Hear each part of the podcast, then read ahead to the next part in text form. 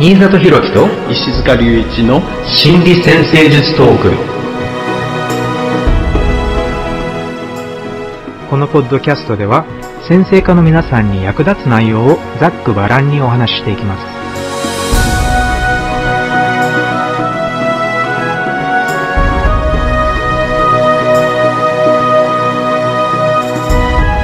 はい、皆さんこんにちは。新里弘樹です。こんにちは、石塚隆一です。よろしくおお願いしま。す。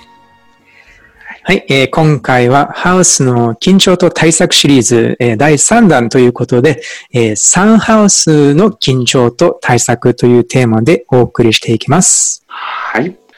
えーサンハウスというと、まあやっぱり考え方とコミュニケーションっていうね、えーキーワードがあるんですけれども、まあその出生図のサンハウスの中に天体があって、その天体が強い緊張を受けてたり、またはサンハウスの支配性が緊張状態にあったりする場合に、考え方やコミュニケーションにどういう成長上の影響を与えてしまうのか、そしてそれをどういうふうに改善というかね、問題があるんだったらどういうふうにそれを乗り越えていけるのか、またはどういうふうにより自分らしく、より、えー良いパターンの考え方やコミュニケーションを身につけていけるのか、みたいな感じでね、考えていければいいなと思っています。はい。まあ、サンハウスっていうのはね、最初に、こう、その人の、その、まあ、考え方、知性とか、あるいは、こう、生きていく上でのいろんな技術とかね、そういうのを、こう、あの、身につけていく、その場を象徴するわけなので、だからまあ、そこから、こう、いろんなことが考えられるわけですよね。でも、かといってね、その人生の中では、いろんな状況、環境が起こっていくから、その考え方も変化させなくてはいけないっていう状態も起こりますよね。そういう人生全体の流れの中での、まあそういった部分のこう影響について、このサンハウスを鍵にね、考えていくことができるのかもしれないですよね。うんあの、出生図全体を、こうね、円として見るわけなんですけれども、えー、3ハウスと4ハウスは、まあ、点々っていうかね、あの、チャートの一番底の部分を、えー表してるわけなんですが、で、3ハウスに関して言えば、いわゆる初等教育とかね、小学校の教育とかって言われるのもあると思うんですけど、だから本当に人生の初めに身につけた知識、人生の初めで身につけた考え方、人生の初めで自分の身の回りから吸収していったコミュニケーションのパターン。ね、こういったものがこの土台になっているわけですよね。その人その人の考え方の、えー土台になっていて、えーその人がどうこれから社会に出ていろんな人たちとのコミュニケーションを持っていくかっていうのの土台になっているわけなんですよね。で、それがしっかりした土台を持っていれば、それは今度はこうチャートの上の方に行って、でこうね、1ハウス、7ハウスという感じで、友人関係や、または恋愛とか結婚とか、そういう関係を作っていく上でも役に立ちますし、そしてもうちょっと上の方に行って、今度は、まあ、仕事の上で活躍したりとか、またはね、海外とかに行って、世界的な、まあ、舞台でコミュニケーションを取るなんてことも可能になるわけなんですけども、ただ、その土台がもししっかりできていなかったら、当然それはこういった人生の様々な舞台の上で自分がうまく活動することを妨げる足かせになってしまう可能性もあるわけです。そうですね。まあ、人生の流れの中でね、とっても重要になってくるわけですよね。その人の考え方とかを作っていく土台、そういうのをこう吸収していくのが、まあ、おそらくこの身近な環境のね、状態がとっても大きく影響するっていうことですよね。だから、まあ、サンハウスのこういろんな意味の中には、あの、まあ、近所とか、兄弟とかね、そういうのもこう、身近な環境の中にこう、入ってくるわけですが、まあそういう部分で、だから、あの、もしかしたらあんまり自覚をしていないかもしれないんですけど、まあ、特徴的な状況、環境があって、そこで最初のね、パターンみたいなものが形成されてくるっていうふうに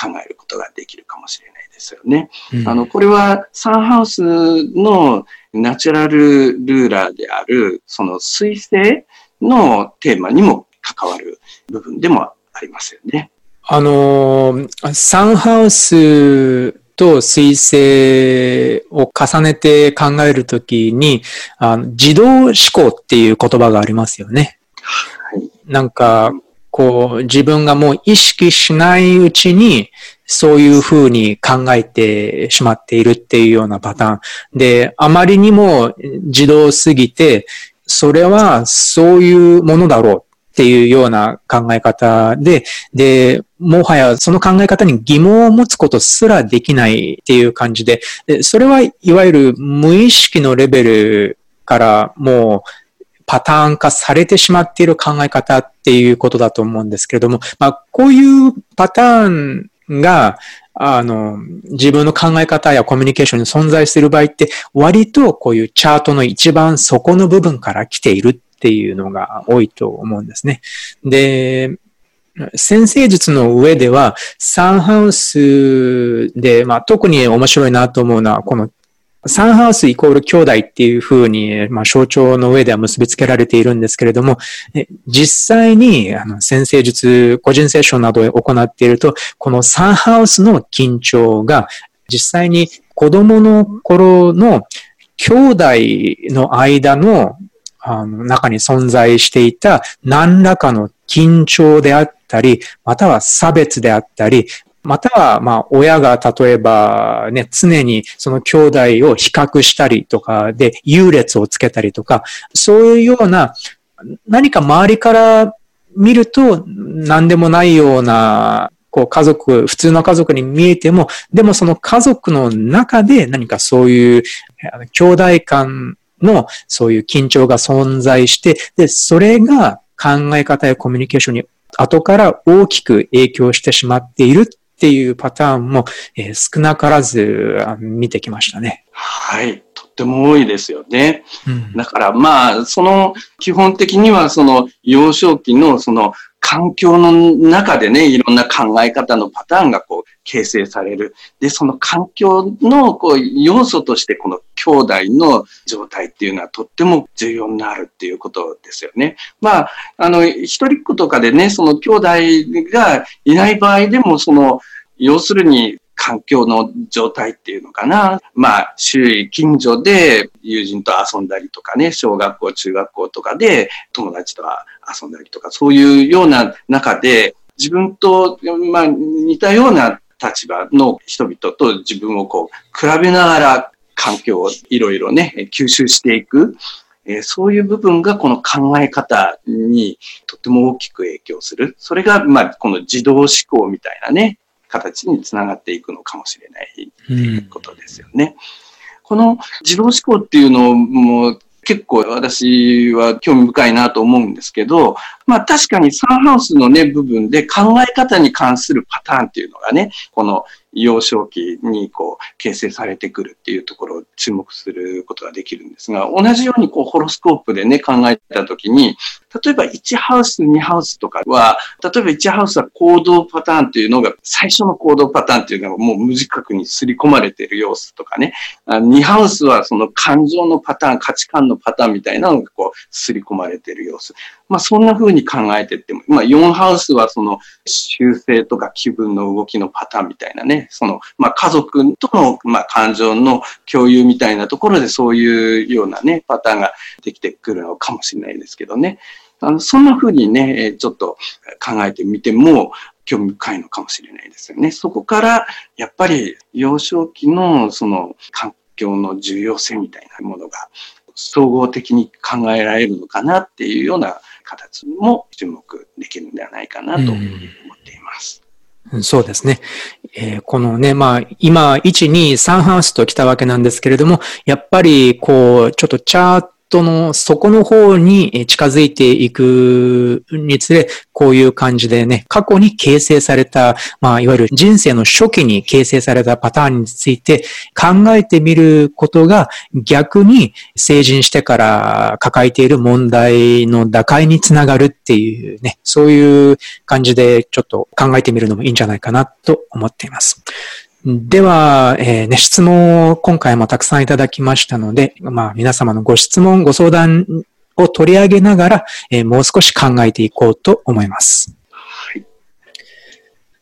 えー、1番目の質問です。配置からちょっと言っていきますが、最初の方の配置なんですが、まず、サンハウスに土星があります。そして、その土星がアセンダント上にある金星とスクエアとっています。なので、サンハウスの土星がアセンダント上にある金星とスクエア。そして金星はサンハウスの支配星ということです。なので、まあ、サンハウスに土星があって、それがサンハウスの支配星である金星とスクエアっていう緊張状態なので、やっぱりこれはサンハウス上の緊張がねえ、二重に強調されているって考えていいと思うんですけれども、ご相談です。考え方ですが、自己否定感と他者否定が強く、先生術を勉強するようになってから少し緩和されたものの、いろいろな考え方についてまず否定から入ってしまいます。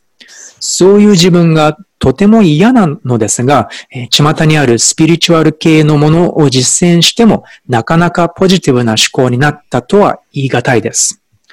先生術の鑑定をしていても、まずハードアスペクトなどの否定的要素を否定的に読んでしまい、そこをどう脱すればよいのかがわかりません。家族についてですが、母と妹が二人とも私の土星に豪になる火星を持っています。三人で話をしているとよく二人が私に対してダメ出しをしたりします。そういうことが日常的だったある日、えー、外出している時に私の洋服の趣味をとてもひどく言ったことがあり、あまりにも不快だったので、二人と別れてその場から立ち去り自宅に帰りました。後で二人は謝ってきて、やっと私がずっと今まで嫌な思いをしてきたことを自覚したらしく、それ以来そういうことは少なくなりました。SNS などがとても嫌いなのですが、嫌いになった原因は勝手に自分の写真を Facebook 上で拡散されたり、2度ほどあったそうです。また、メールアカウントの乗っ取りに2回ほどあっています。コミュニケーションに関しては、1対1のコミュニケーションは大丈夫なのですが、3人以上のグループの中に入ると話についていけなくて非常に苦痛です。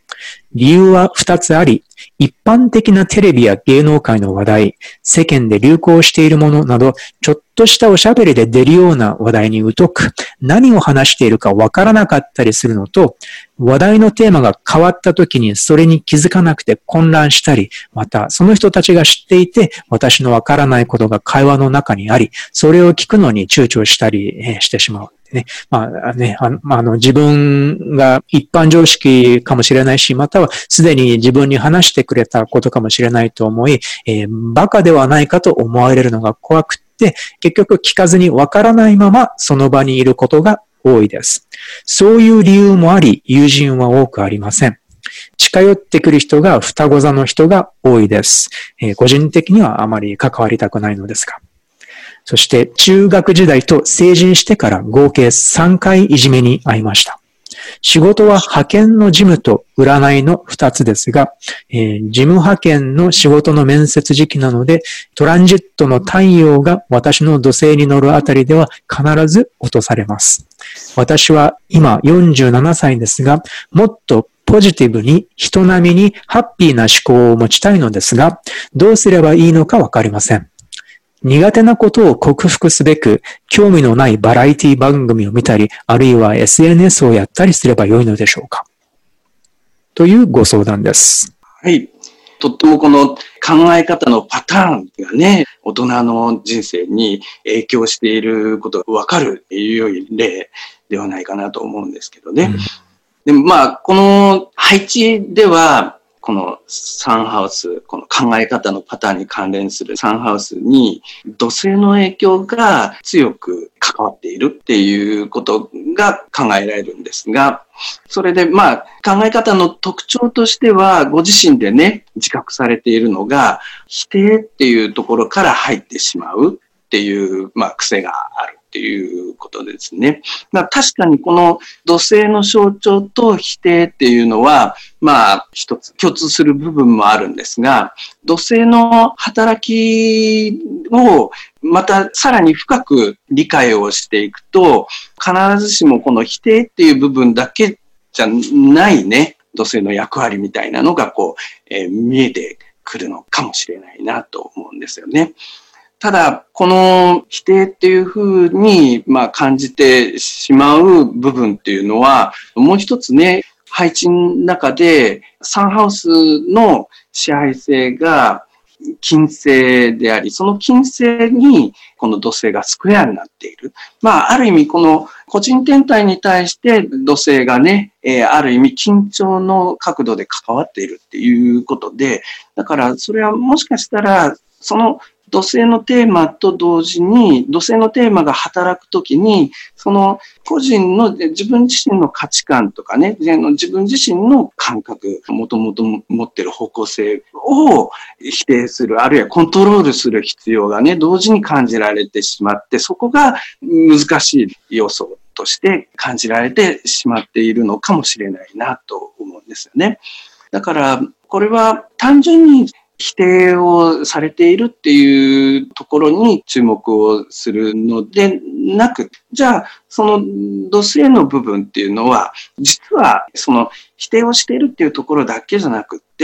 集団の立場に立って、あるいは今の現実をこうしっかり認識する、状況をこうしっかり認識する上で、え重要な部分をちゃんと土星が認識しているのかもしれないですね。そういうところをこうしっかりこう尊重した上で、でもじゃあ自分の感じているこの価値観っていうのはどこが重要なんだろう。まあそっちもこう尊重しながら、それらがまあうまく両立できるようなね、状態っていうのをこう探していく。まあ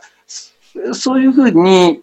少しじっくりね、考えてみるといいのかもしれないですよね。特にこの人間っていうのはね、いろいろな考えのパターンもそうだし、行動パターンもそうだし、それは、あの、過去の経験からね、まあ、感情が手伝いながら、ある意味、繰り返し行っているようなものをパターンでね、こう動かしてしまいがちになるんですよね。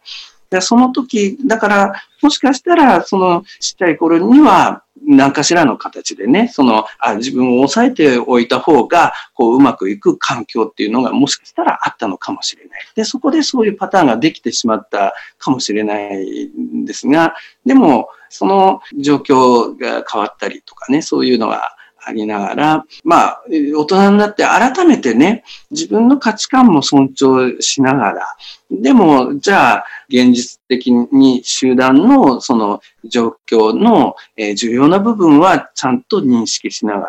ら、それらをこううまく組み合わせるね、工夫みたいなところに視点を持っていくのが、まあ一つのね、方法かな。まあ先生術をこうヒントにしながらね、考える方向かなとも思います。はい。そうですね。今、石塚先生がおっしゃっていただいた、この集団として何がベストなのかっていう意識を持つっていうのは、例えばそれは派遣のお仕事をしているんだったら、じゃあその仕事の中で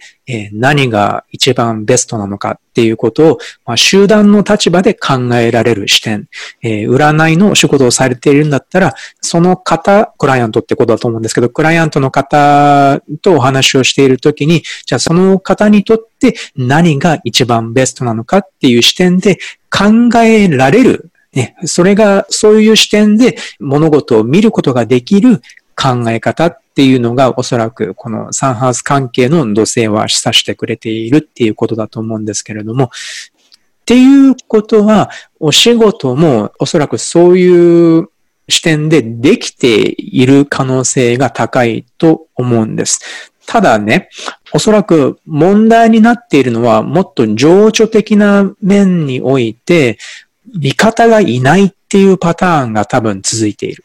それはおそらくそのお母さんと妹さんがなぜかこの二人でタッグを組んで、そのね、この方にダメ出しをするっていうパターンが家族において作られていた。それで今度はまあ何回か中学生の時と成人してからと合計3回いじめに遭うっていう、これもやっぱり周囲に味方がいない。っていうような感じで、ね、周囲になぜか攻撃されるっていう状態が続いてしまっているから、だからそれのせいで、その自己否定感っていうのがそこから来てしまっているんだと思うんですけれども、それをそこから一歩下がって客観的に物事を見るっていうことが多分できると思うんです。それで客観的に評価したら自分はしっかりできているんじゃないかっていうね、なんかそういう自己肯定っていうのをどんなに小さな部分からでもいいですから、その、だから仕事でしっかりできていることがあるんだったら、そのそのしっかりできていることっていうのを、あそうですね。多分1日に3回ぐらいは何かそういう、まあ、1日に3つぐらいは自分がしっかりできていることっていうのをしっかり肯定するべきだと思うんです。で、それを例えば、まあ、日記みたいなものに書いてみるっていう習慣をつけるのもいいかもしれない。つまり、誰も自分を認めてくれていない状態から自分を少しずつでいいから認めてあげる習慣を作り出すっていうね、なんかそういう感じの練習から入ってみてもいいのかなっていうふうに思いました。はい。まあそうですよね。だからこの土星がまあ、しっかり働いている部分と、特にこの否定っていう自分を表現できにくくなってしまっている部分とね、いろいろ出てきているっていうことですね。特にじゃあどういう部分でそういう状況が出てきてるんだろうかなっていうところもこうしっかりこう見分けながらあの意識できると深まっていきそうですよね。はい。という感じです。では、えー、二人目の質問を読んでみたいと思います。まず配置からです。この方のサンハウスの支配性は、伊手座の木星で、この木星が火星と90度です。また、サンハウスの中にヤギ座の金星があり、その金星がアセンダント付近の天秤座の天皇星と90度です。なので、サンハウスの中の金星がアセンダント付近の天皇星と90度。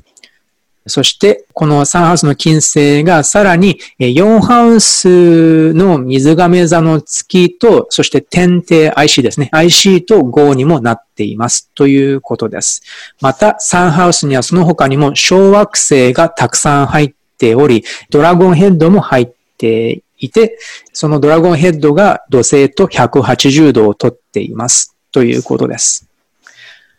今の私の現状とこれらの配置とどう関係するのか、また関係するのかどうかを伺いたくて質問させていただきました。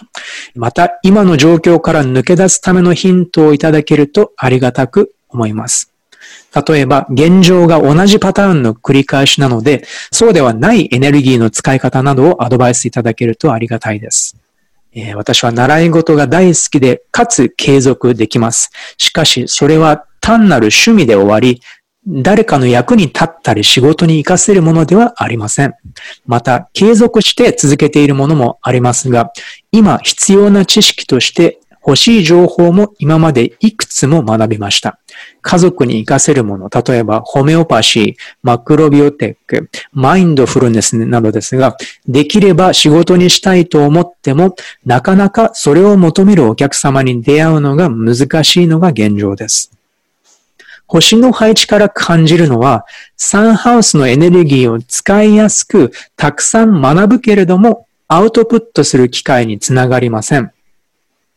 誰か私が持つ情報や技術を必要とする方に提供したいと思っています。現在はほんの少し活動しています。現在、トランジット新月が12ハウスなので活動できない時期なのかなとも思ったりしています。また余談ですが、最近お世話になっているヒーラーさんなどから楽しみなさいというメッセージをよくいただきます。しかし、私はダンスが趣味で大好きで続けていますが、技術的にダンサーになるほどではありません。仕事が活性化すれば趣味も存分に楽しめるのにという気持ちがあります。というご相談です。はい。まあ、この今の現状と天体配置が、まあ、関係するかどうかっていう話なのですが、まあ、基本的にね、もうこのホロスコープを考えるときに、現状と、まあ、ホロスコープの特徴っていうのは、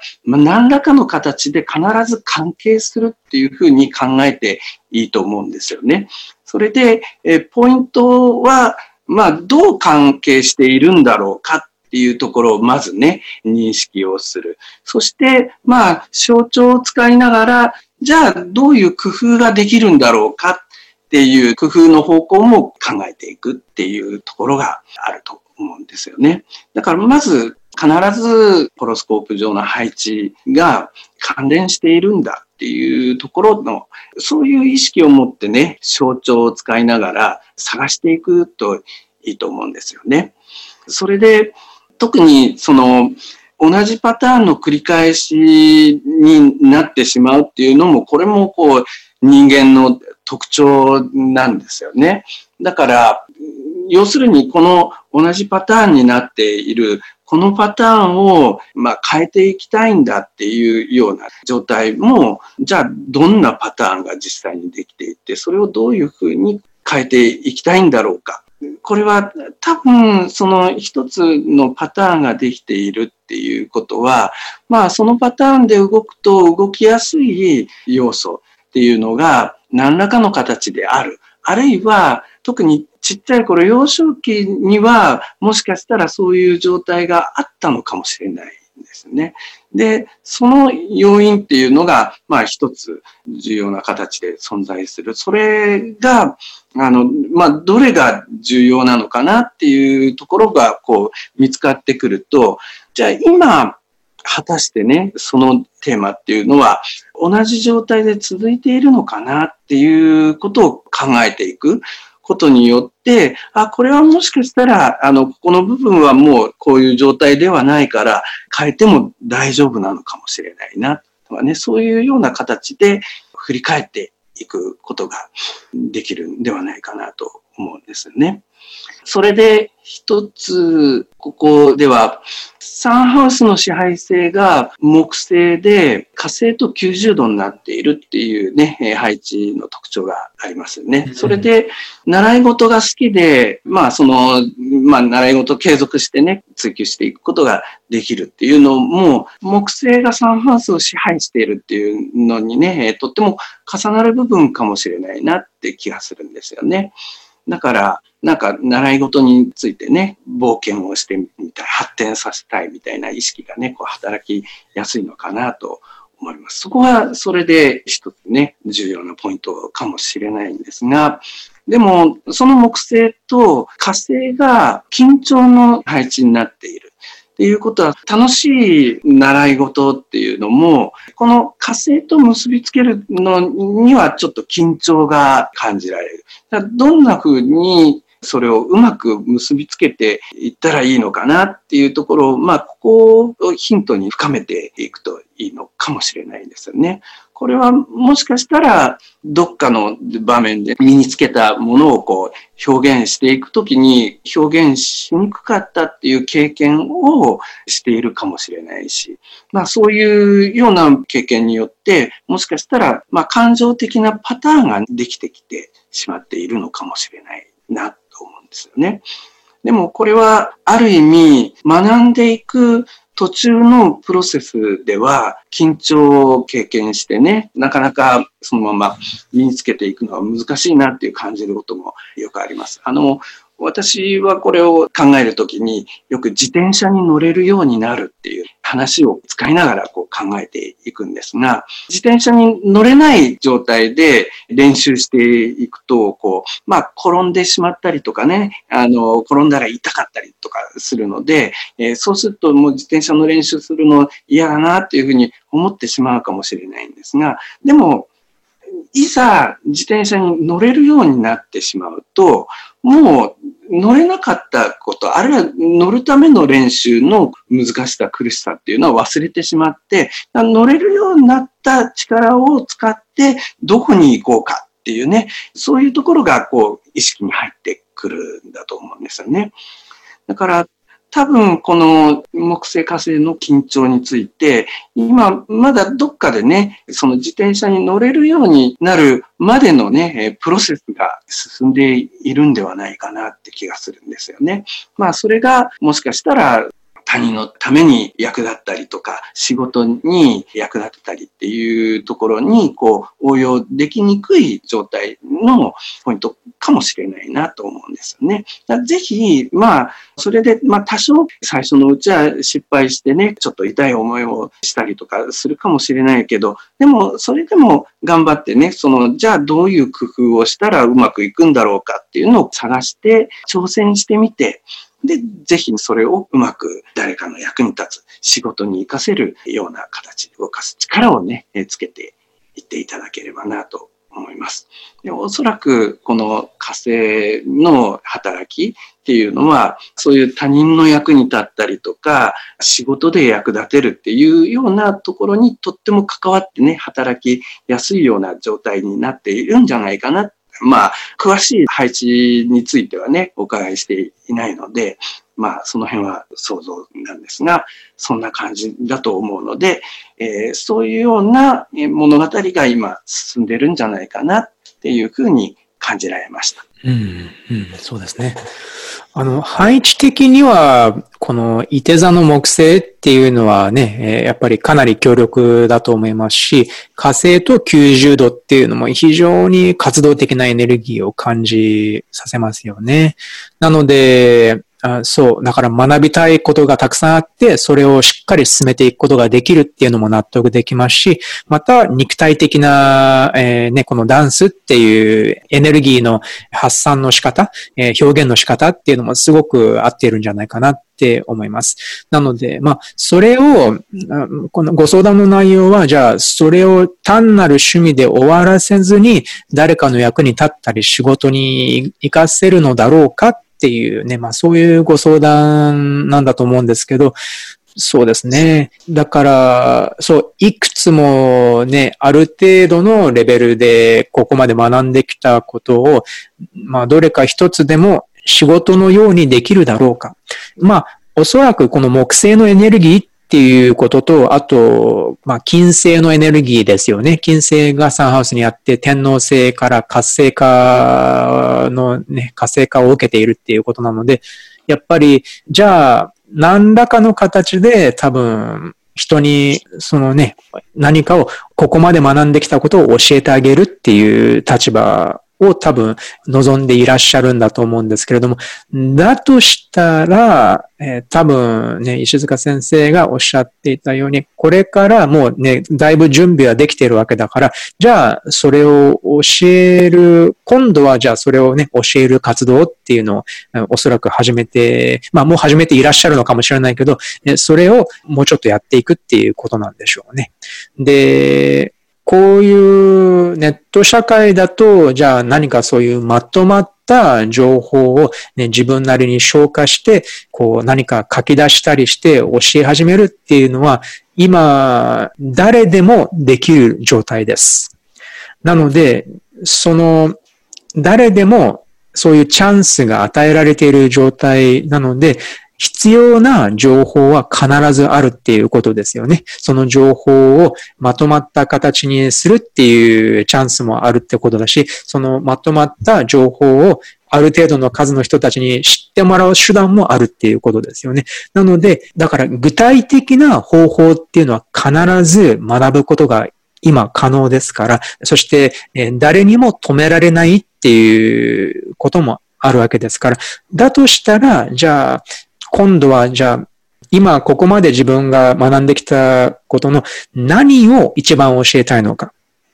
何の専門家となって何を教えたら一番自分にとってやりがいのある仕事になりそうなのかっていうことをもう少し絞っていくっていうことも必要なのかなって思います。そうしたらまた、じゃあ、あ、これが一番自分にとってためになったから、じゃあそれを教えてみたいなっていうものが見えてくるっていうこともあるかもしれませんしね。で、その他のものは、えー、好きなんだったら、じゃあね、やめる理由はないから、あの、まあ、あの、続けていけば自分のためにもなるものだからっていうことなんだと思いますけど、ね。で、もしかしたら、こう、どこかで、こういったたくさんの学んできたものが、こう、すごくクリエイティブな形で融合されて、で、何かちょっと新しい視点が生まれてきて、で、自分独自の考え方っていうのが生まれてくる。そういうふうに考えると、えこういった様々なね、たくさんのことを学んできたっていうことも無駄にはならずに、かえって個性的な表現として、え生まれ変わる知識が自分独自の洞察として生まれ変わるっていうことも考えられるんじゃないかなって思います。そうなると、このね、アセンダント付近の天皇制っていうことで、やっぱりね、とても個性的な、革新的な表現が可能になっていくんじゃないかなと思います。そうですね。あの、月も水亀座っていうことですからね。うん、あのそういうところからこうね、充実が深まりそうですよね。はい。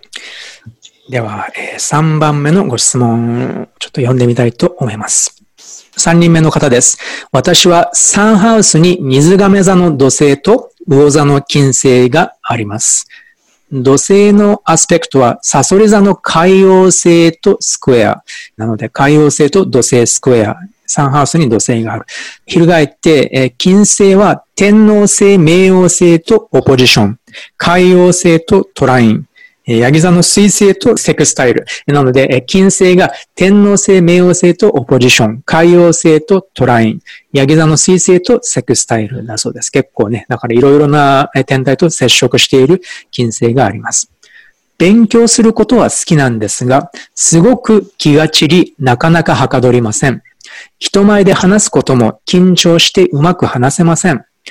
姉は一つのことにじっくり取り組み先生になりましたが、私は何もかも中途半端。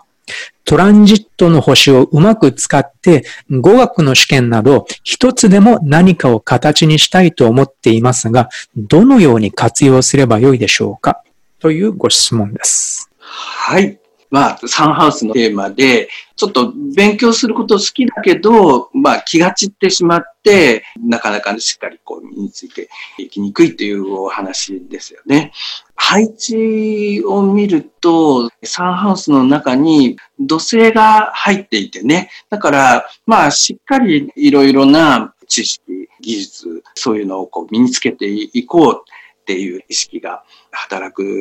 のだと思うんですが、でもどっか気が散ってしまって進みにくい側面もあるっていうことですよね。サンハウスのその状態の中で緊張の要素をね、見てみると、このサンハウスの中にある土星と海洋星がスクエアになっているっていう部分。それと同時にサンハウスの中には、まあ、魚の金星が入っていて、まあ、天王星冥王星とオポジションになっている。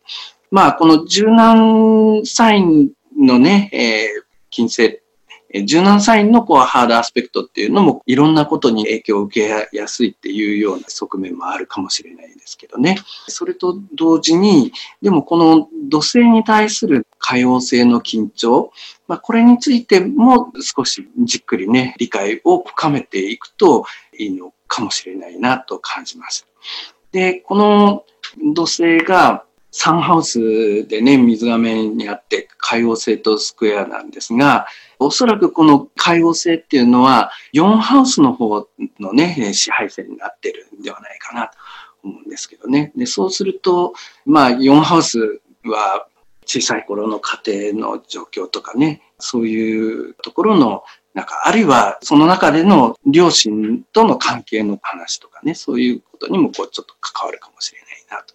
それから、あとこの土星は、まあサンハウスで水亀っていうことは2ハウスを支配している可能性が高いんではないかなと思うんですけどね。その2ハウスっ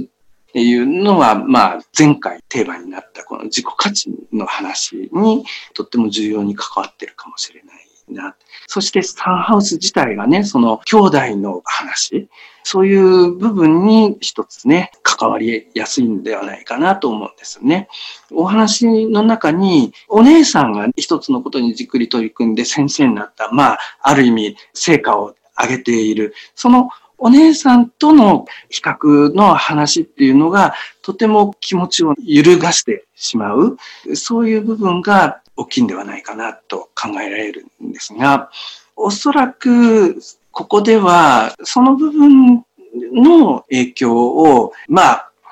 気にしないでいられるようになる状態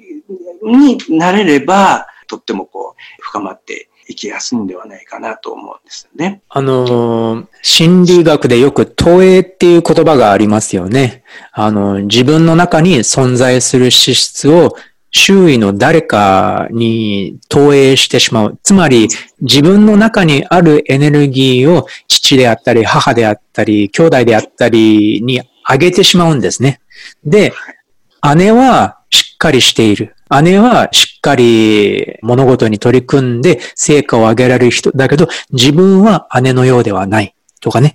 これっっていうのも、もしかしたら、まあそういう見方で出生図を見てみると、このサンハウスがお姉さんだと考えてみると、じゃあその土星っていうね、根気よくじっくり一つのことに取り組んで長期的な成果を上げるっていうこの天体を、もしかしたらこの質問されている方は、その土星の資質をお姉さんに投影してしまっているのかもしれない。で、だとしたら、じゃあ、その土星のエネルギーっていうのは、もともと、この方、ご自身が持っているエネルギーだから、お姉さんからその土星のエネルギーを取り返さなければいけない。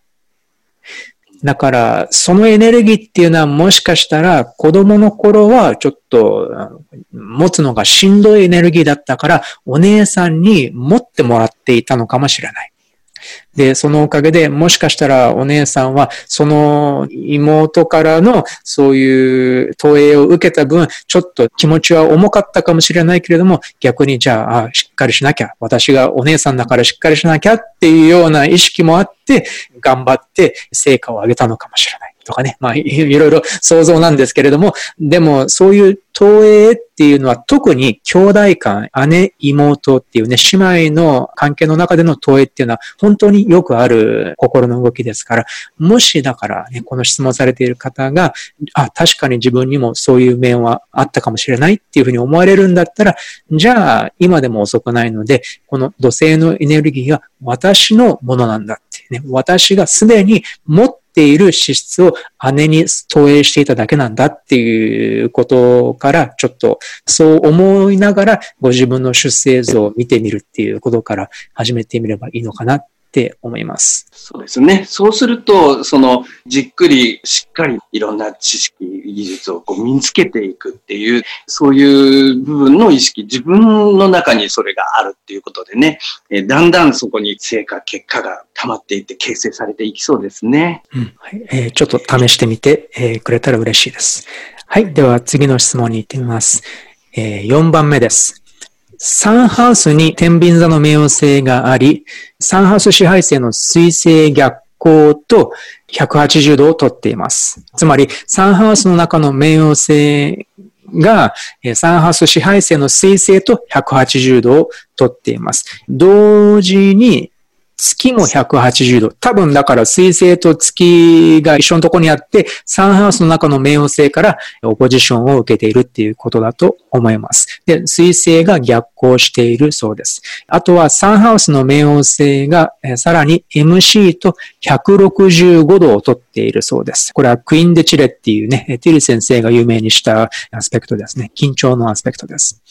この方のご相談です。幼少期は母親の考え方に強く影響されたところがあって、自分の考えでもないのに母の考えを自分の考えとして話す傾向がありました。特に世の中に対する批判的なものの考えなど。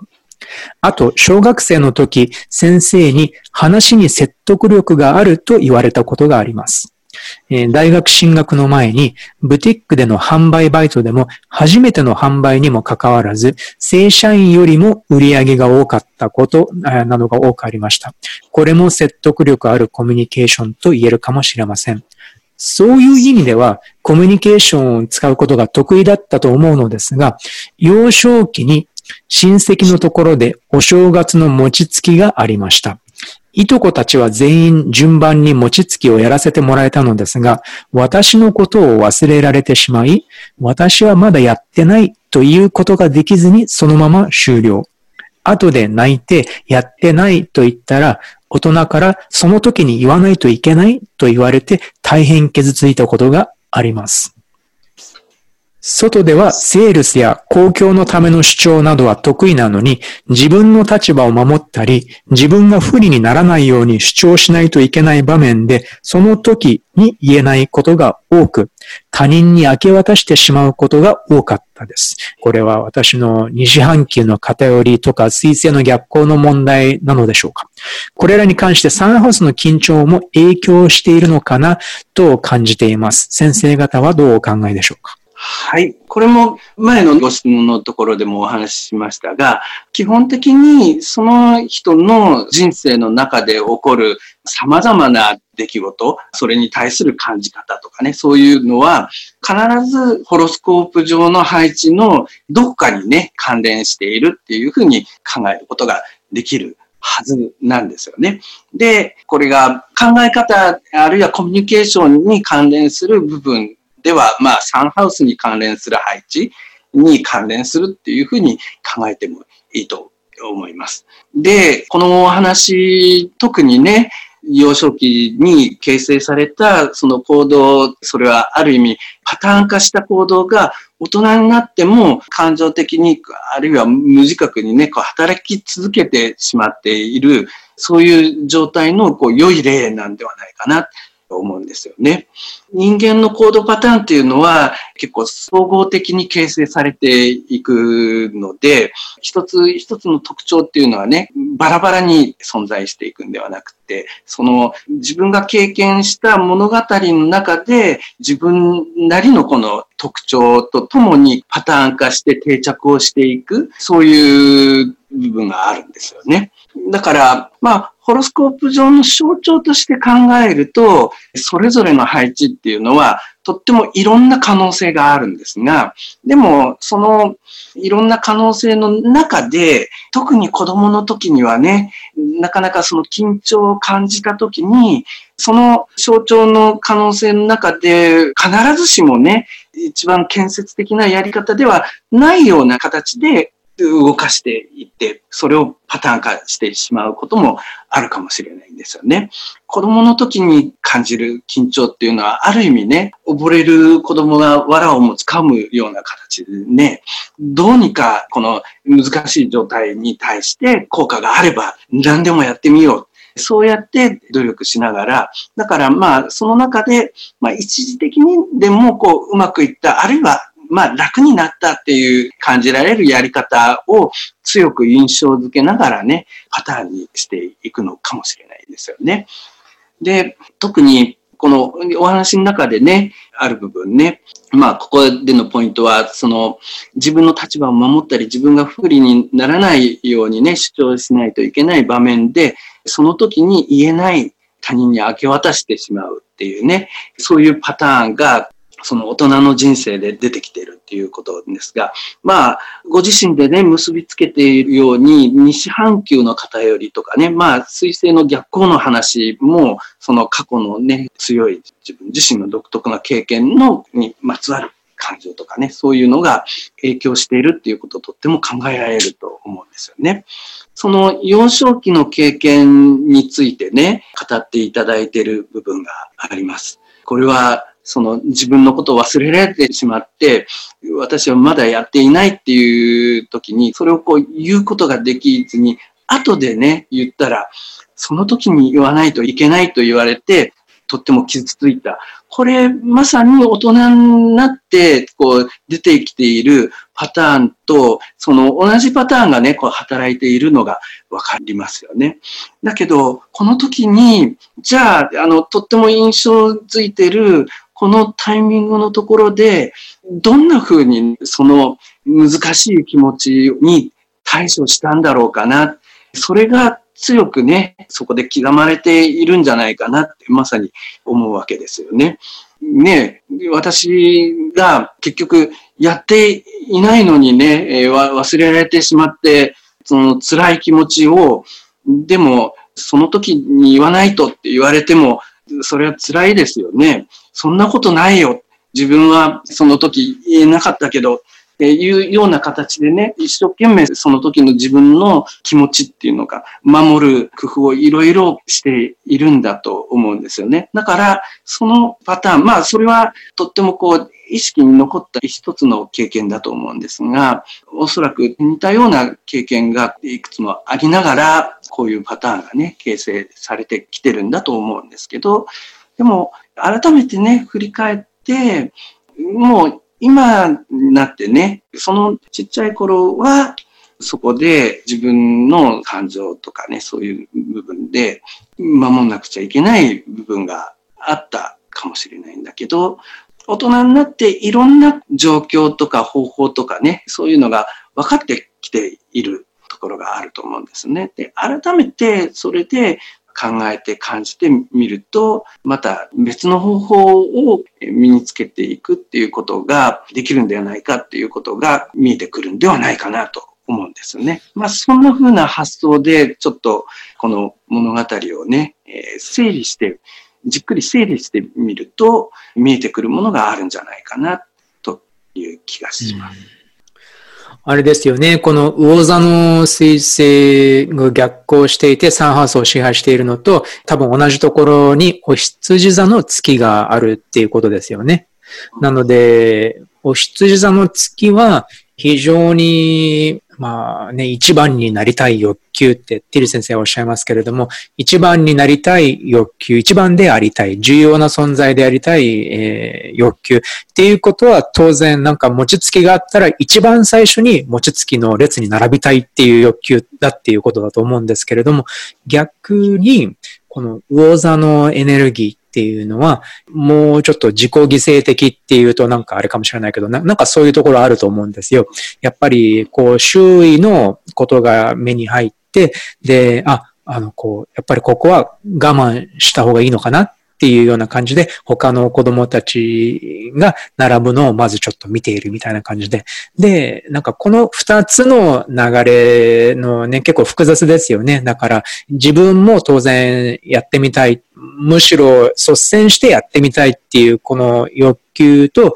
いやでもね、周りに人が、やりたい人がたくさんいるから、こう自分はちょっともう我慢した方がいいのかもしれないっていう、この両方の複雑な欲求や気持ちっていうのが、このね、このたった3つのこの天体のパターンの中にちょっとこう、ね、凝縮されているような気もするんですけれども、なので、ね、どういうふうにそれをうまく統合するか。このね、周囲への気配りとか、ね、人のために何かしたいっていう気持ち、えー、そして多分、だから、セールスとかでうまくやれるっ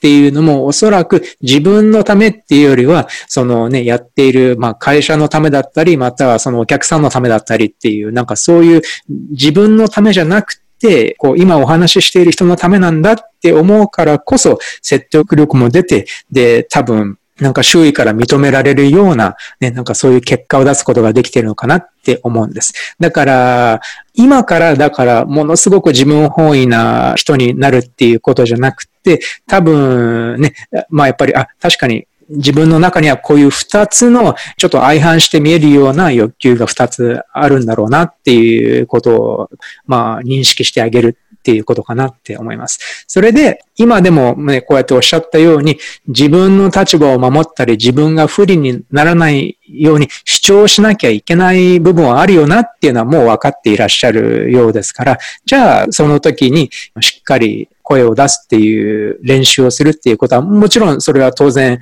行っていくべきだと思うんですけど、ですが、それ以前に、そのね、周りの人への気配りや思いやりっていうのを自分自身がごく自然にできるっていう、そういう人間なんだって、で、それでいいんだっていうようなこともね、多分自分の中に存在するエネルギーとして認めてあげていいのかなって思いました。そうですよね。だから大人になっていくとね、そのいろんなその条件を同時に満たすうまいやり方っていうのをこう、えー、見つけて、身につけていく力がこう、工夫ができるようになっていくんですよね。だから、まあ、そういう練習を、まあ、さらに続けていくっていうことでしょうね。はい、という感じです。いやー、こう早いものでね、たくさん 質問をいただいていたんですけれども、もう1時間になってしまいました。えー、ね、あまあ、あの、今回は、まあね、えっ、と、4つしか質問を扱いませんでしたが、あの、おそらくね、質問をいただいた皆さん、ご自分と通じるような、まあね、問題を聞くことができたのではないかなと思いますね。今回いろいろなあの角度からちょっと掘り下げていきました。えー、なんですので、まあ、あのね、取り上げられなかった方々も、えー、ぜひちょっとね、いろいろ考えてみてほしいと思います。そして、普通に聞いていらっしゃる皆様も、ご自分のサンハウス、そして、まあ、兄弟、考え方、コミュニケーションのパターンなどについて何かヒントになる部分があれば嬉しいです。ありがとうございました。どうもありがとうございました。